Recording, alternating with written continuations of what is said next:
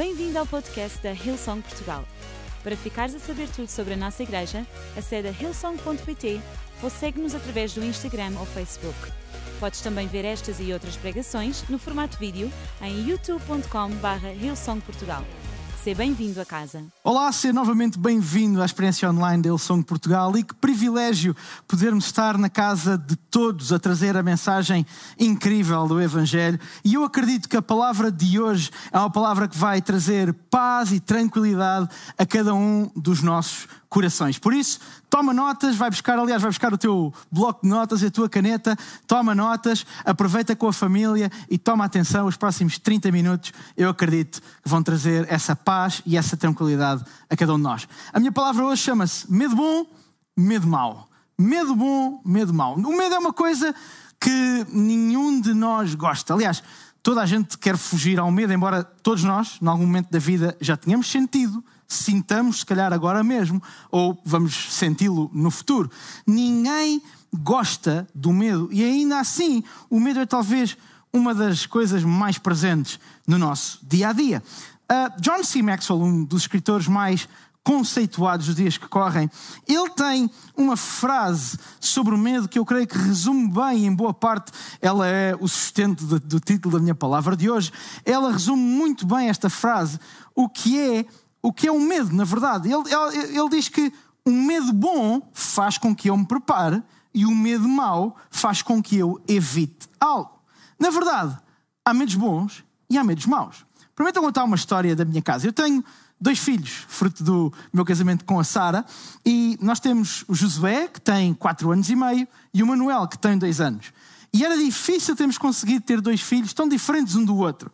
O Josué, com os seus quatro anos e meio, sempre foi uma criança muito cautelosa, que media o risco de tudo o que fazia e ainda hoje. Ele é muito cauteloso naquilo que faz, tem muito cuidado, ele mede o risco antes de pôr o pé ou antes de subir.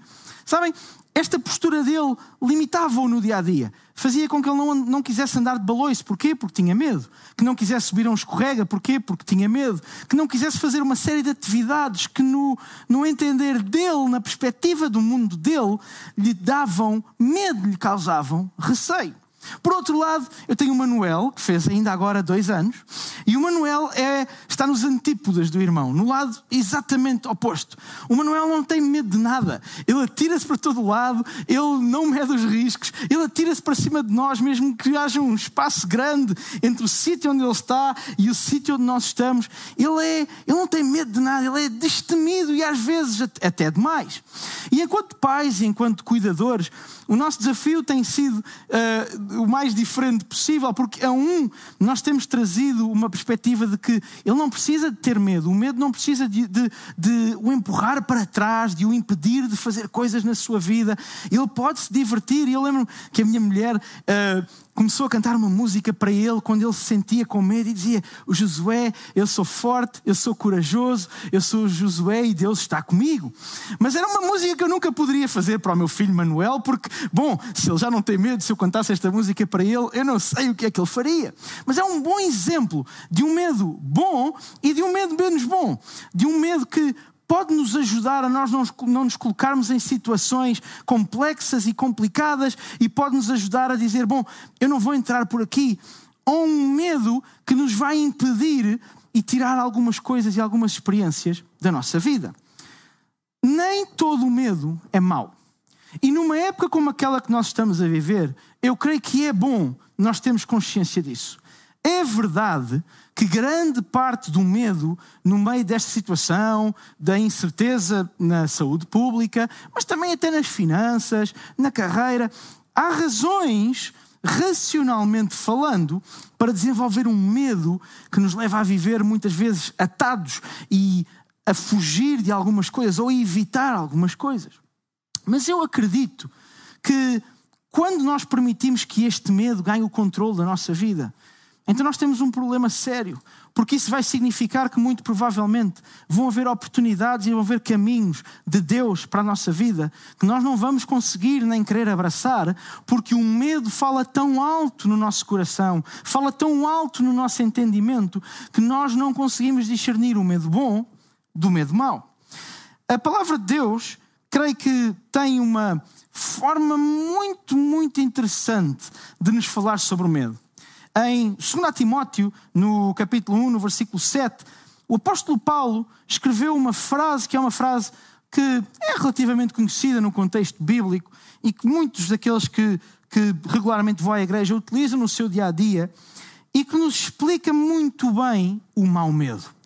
Em 2 Timóteo, como eu disse, 1,7 diz: Deus não nos deu um espírito de medo e timidez, mas de poder, de amor e de autodomínio.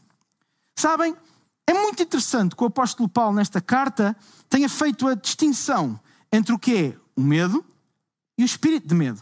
O apóstolo Paulo não diz que Deus não nos deu um medo, ele diz que Deus não nos deu um espírito de medo.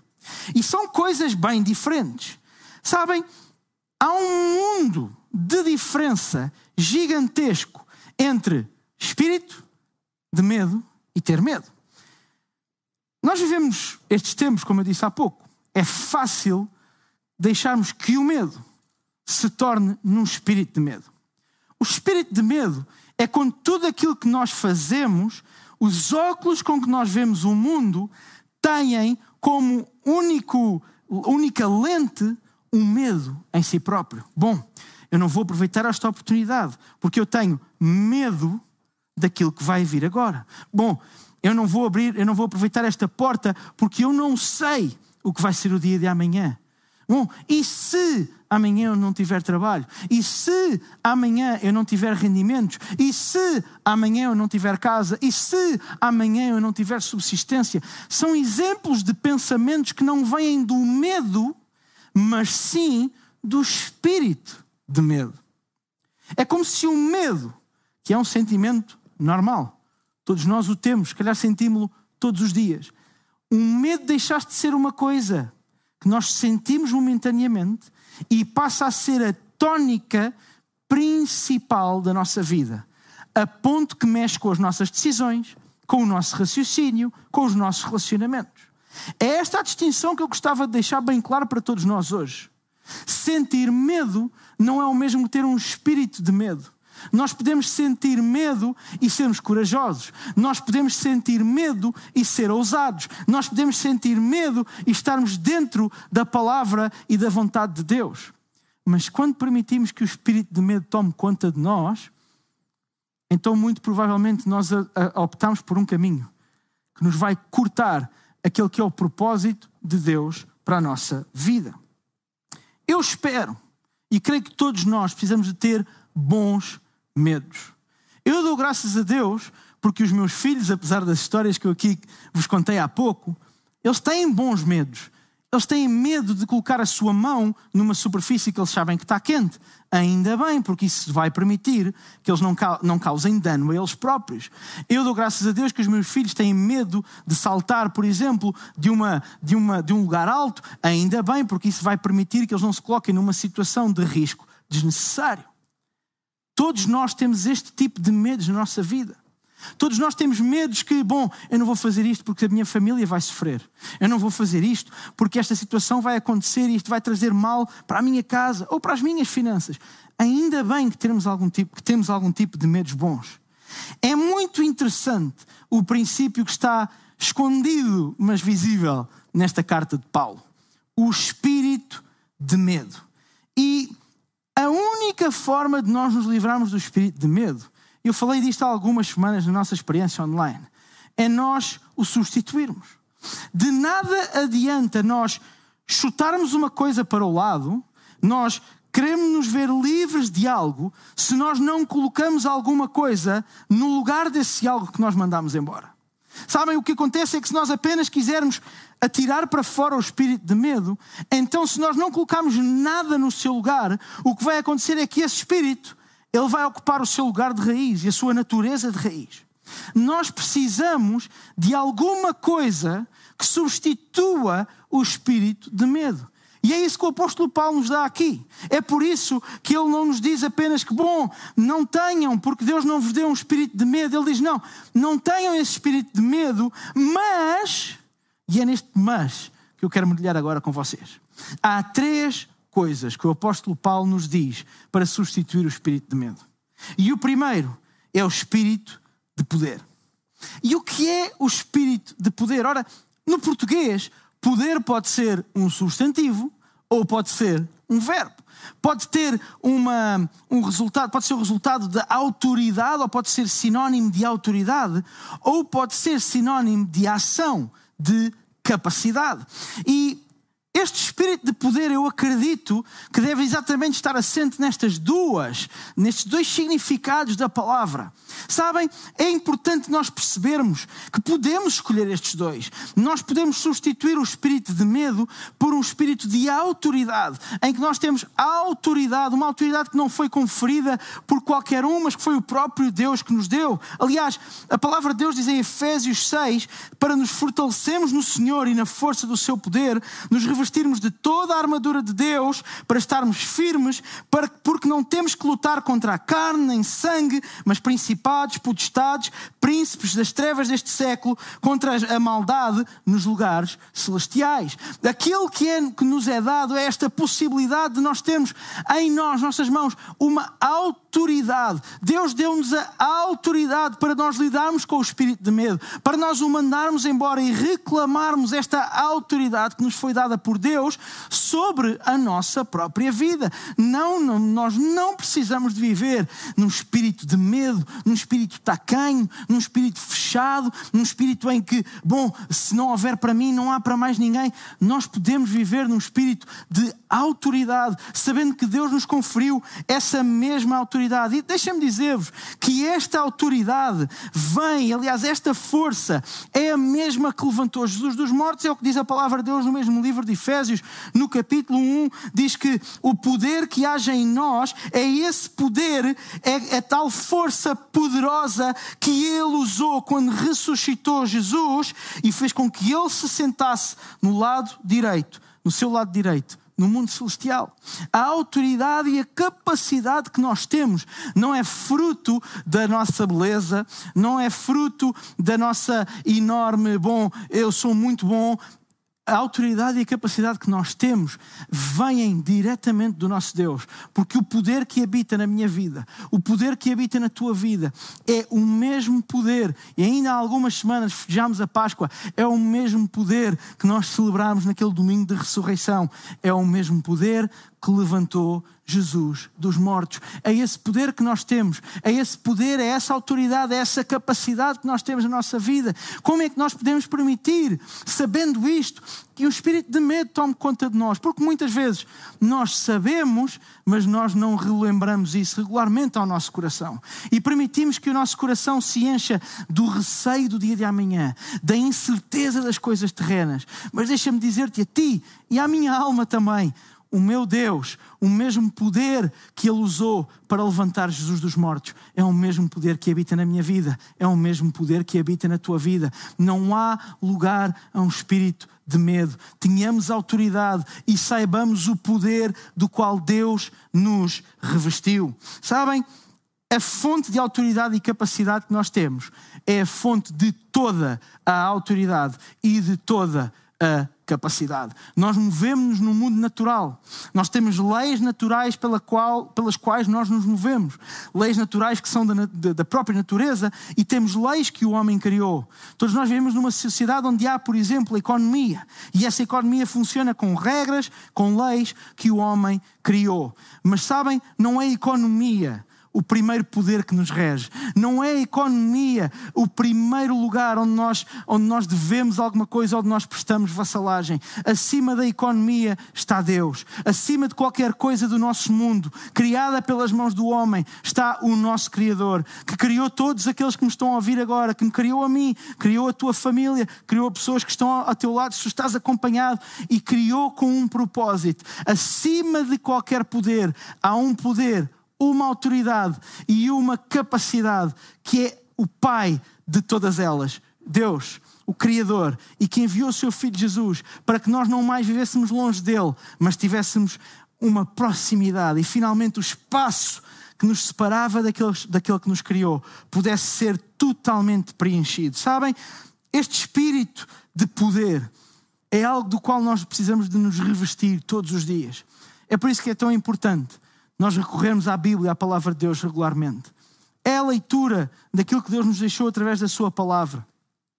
É a meditação e o pensar e o ouvir acerca deste livro que nos vai lembrar que Deus está conosco e que Ele nos deu a autoridade, mas Ele também nos deu a capacidade. Uma capacidade que é suficiente para Ele nos dizer, como o próprio apóstolo Paulo escreveu, que nós podemos todas as coisas naquele que nos fortalece. Uma autoridade que se pode revelar uh, na minha e na tua vida todos os dias, assim nós nos lembremos dela. Mas esta passagem de Paulo de 2 Timóteo não fala apenas de um espírito de poder, também nos fala do quê? De um espírito de amor. E o mesmo apóstolo Paulo é muito interessante porque ele escreveu quase sobre todas elas. O mesmo apóstolo Paulo, no livro de 1 Coríntios, no capítulo 13, uma passagem que meio na brincadeira, mas meio a sério digo, que tem que ser lida em todos os casamentos, senão os casamentos não são válidos, estou a brincar. Mas ele explica-nos o que é o amor. Ele diz-nos o que é o amor e o que é que deve ser, o que, o que é este espírito de amor que está aqui em 2 Timóteo. Sabem, ele em primeiro lugar nos diz que sem amor nada seríamos. Sem amor, o nosso valor seria perdido. Sem amor, a nossa utilidade desaparecia. Mas ele diz-nos mais: o amor que ele nos fala, fala em paciência, fala em bondade, fala em alegria, na verdade. Fala que no amor não há espaço para a inveja, não há espaço para a soberba, não há espaço para o interesse próprio. Lembra-nos que o amor se porta sempre de forma conveniente e que nunca suspeita mal. O que é que vamos dizer deste espírito de amor? É um espírito abundante em paciência e em bondade, por exemplo. É um espírito que não suspeita mal de quem está ao nosso lado. Sabem? É um espírito que retira espaço à inveja, à soberba, ao próprio interesse. E é um espaço que olha para o outro de uma forma desinteressada, mas compassiva. De uma forma que não quer retirar vantagem do outro, mas quer ajudar o outro. É este o espírito de amor. Nós vivemos dias em que alguns de nós, embora muitos ainda continuem a trabalhar, alguns de nós estivemos ou ainda estão confinados nas suas casas. E por causa disso, vimos-nos uh, com mais tempo com a nossa família, com os nossos entes queridos, marido, mulher, filhos, pais, o que quer que seja. E provavelmente, se a tua casa é parecida com a minha, muito provavelmente aconteceu alguma coisa como bom. Havia coisas que, por causa do tempo ser menor que nós passávamos juntos, que agora descobrimos uns sobre os outros. E por vezes é difícil, quando passamos muito tempo juntos, que este espírito de amor esteja sempre presente. Por vezes é difícil pensar, bom, eu tenho a razão, mas eu vou-me calar. Por vezes é difícil pensar, bom, a razão está do meu lado, bom, eu é que sei, eu vou-me calar. Por vezes é difícil tudo isso. Mas eu gosto muito desta passagem do apóstolo Paulo, quando nos fala do amor.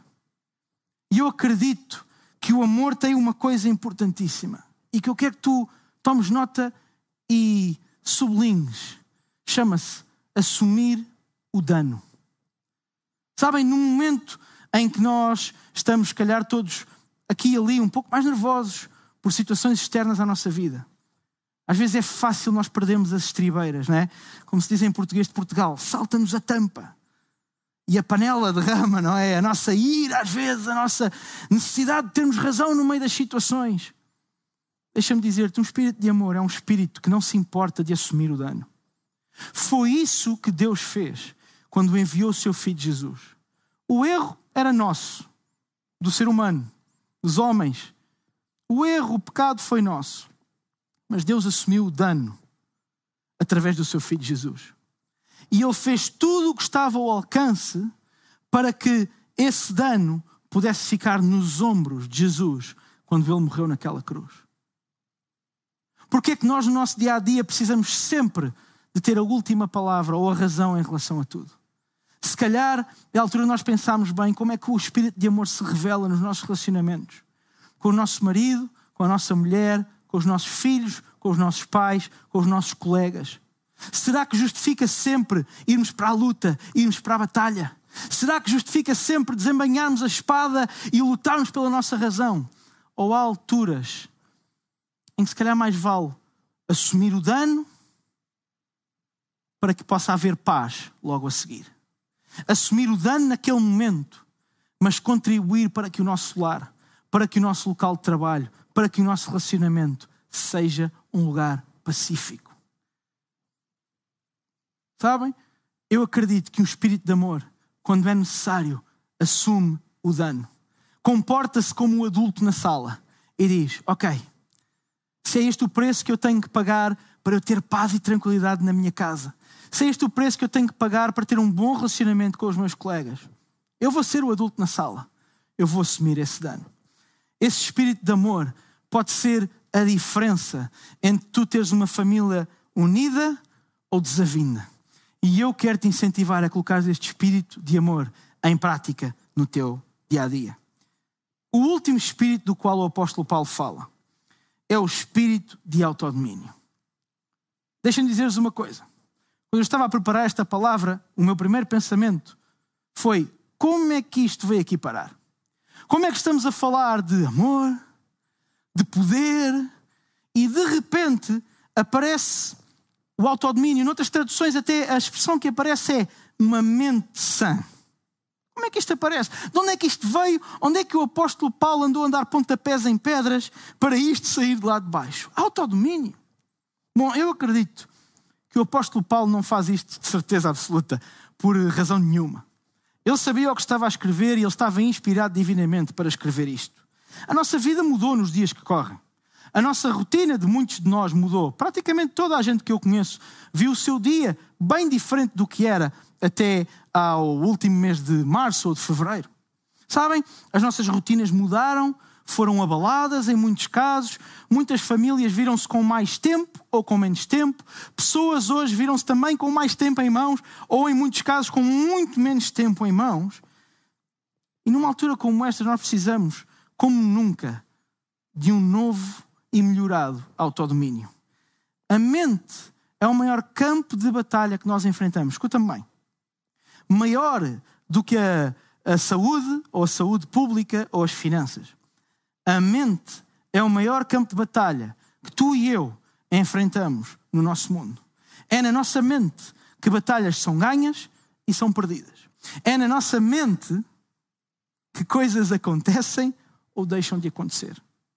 E para que esta mente sã de que o apóstolo Paulo fala, para que este autodomínio que o apóstolo Paulo traz aqui e que parece tanto do muito mais do mundo físico do, do mundo transcendental espiritual, para que isto tenha lugar na nossa vida, nós precisamos, se calhar, de tomar algumas decisões bem conscientes no nosso dia a dia.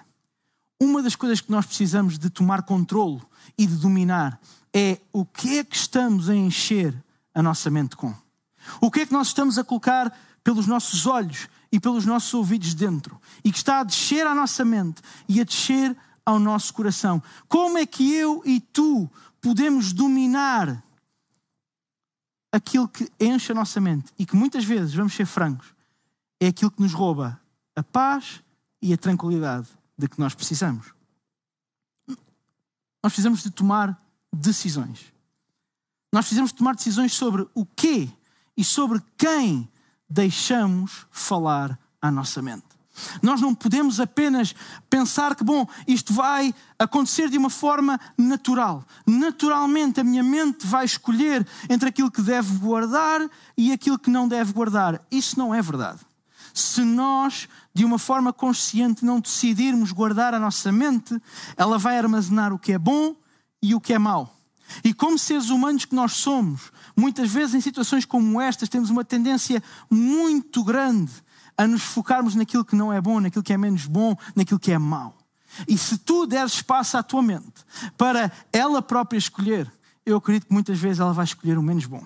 Ela vai escolher aquilo que te vai puxar para baixo, aquilo que te vai trazer depressão, aquilo que te vai colocar num lugar onde tu começas a pensar: bom, se calhar não há alternativa, se calhar é mesmo assim. Se isto está a acontecer com a pessoa X, se está a acontecer com a pessoa Y, se aquela pessoa já foi despedida, se aquele negócio já terminou, se já foi à falência, então se calhar o meu também vai. Então o mais provável é eu também sofrer com isto. Bom, se aquela família não aguentou o tempo que passou junta ou não aguentou o tempo que passou separada, então se calhar na minha família vai acontecer o mesmo nós precisamos de tomar uma decisão de autodomínio.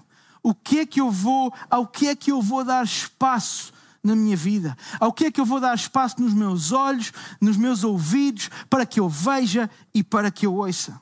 Sabes? Talvez os resultados da época que nós temos passado tenham deixado um pouco à deriva. É normal que todos nós, em algum momento, nos tenhamos sentido um, um pouco perdidos. Lá está, porque muita coisa mudou, muitas coisas alteraram, muitas rotinas. Mas deixa-me dizer-te uma coisa: tu não tens que andar à deriva. Tu não foste criado para andar à deriva. Tu foste criado não para o descontrolo, mas para um espírito de autodomínio. Foi por isso que Deus te deu um livre-arbítrio para tu decidires o que queres e o que não queres. O que queres ver e ouvir e o que não queres ver e ouvir. O que se calhar até pensas que eu gostava de ver ou de ouvir, mas eu sei que aquilo não me vai fazer bem. Então eu vou dominar a mim mesmo e eu não vou dar espaço a isso na minha mente, nos meus olhos e nos meus ouvidos. Talvez a tua exposição à informação esteja descontrolada. Talvez a tua exposição a redes sociais possa estar descontrolada. Talvez aquilo que tu estás a alimentar a tua mente e o teu coração seja algo que tu atualmente não tens controle. Eu quero te dizer uma coisa. Agarra a palavra do apóstolo Paulo. E se tu te queres livrar do espírito de medo, então agarra-te a um espírito de autodomínio, para que com a mente sã para que com a tua cabeça fresca e cheia do poder, da autoridade e do amor de Deus, tu possas tomar boas decisões, tu possas ver oportunidades onde parece que elas não existem, tu possas discernir as portas que eu acredito que Deus vai abrir para as nossas vidas, seja agora, seja daqui a semanas, seja daqui a meses, para que tu possas discernir tudo isso. Tu precisas de uma mente sã. E a mente sã é uma responsabilidade das nossas decisões e daquilo que nós decidimos que nos alimenta. Eu oro agora mesmo para que tu possas ganhar novamente o controle da tua vida, o controle daquilo que tu consomes, o controle daquilo que tu deixas que entre na tua vida. E eu oro para que este espírito de autodomínio no teu dia a dia, desde que tu te levantas até que tu te deitas, possa ser uma realidade agora mesmo. Eu oro para que tu, no lugar onde tu estás, tu possas tomar uma decisão e dizer: Eu preciso de controlar o meu dia a dia. Eu preciso de controlar o que é que eu coloco no meu coração. Eu preciso de controlar o que é que eu coloco na minha mente. Eu preciso desse autodomínio de, de que tu estás a falar, Ruben. Deixa-me orar por ti agora mesmo. Talvez tu ainda não tenhas adquirido as rotinas que tu precisas. Talvez tu ainda estejas um pouco à deriva no meio de tudo isto. Talvez sejas um empresário ou um trabalhador por conta de outra. Não sabes se amanhã vais ter rendimentos ou se a tua família ainda vai estar junta. Eu quero orar por ti agora mesmo, para que tu possas tomar o controle do teu dia a começar hoje e que possas alimentar daquilo que te puxa para cima e que não daquilo que te empurra para baixo, daquilo que puxa a tua vida, a tua família, as tuas finanças para cima e não daquilo que vem para roubar, matar e destruir. E eu quero orar para que tu possas colocar os teus olhos exclusivamente em Jesus, autor e consumador da nossa fé. E para com os teus olhos colocados nele, tu possas descansar e confiar de que a tua vida, a tua empresa, o teu trabalho, a tua família, a tua casa, os teus rendimentos estão nas mãos dele. E que não há mãos melhores para nós confiarmos todas as coisas da nossa vida. Senhor Jesus, eu oro se alguém agora mesmo, Senhor, que precisa de ganhar o controle do seu dia, Senhor, de ganhar um autodomínio, Senhor, de controlar aquilo que está a vir à sua vida, para que possa colocar uma mente sã, Senhor. Eu oro para que tu agora mesmo, Senhor, tu possas trazer esta capacidade, Senhor, mas também esta responsabilidade de que tu nos deixaste nas nossas mãos, Senhor. A decisão sobre o que é que nós colocamos e alimentamos a nossa vida, Senhor. Eu oro, Paizinho, por boa alimentação, Senhor. Eu oro por bons relacionamentos agora mesmo, Senhor. Paizinho, eu oro para que o espírito de poder, de amor e de autodomínio possa invadir cada casa, cada coração agora mesmo, Senhor. E substitua todo o medo, todo o temor, todo o pânico, todo o terror, Senhor. Seja qual for a situação, Senhor, que a pessoa que está agora a ver-me na sua casa, onde quer que esteja, está a passar, Senhor. Eu oro para que tu possas trazer esta confiança e olhos colocados em ti. Em nome de Jesus. Amém.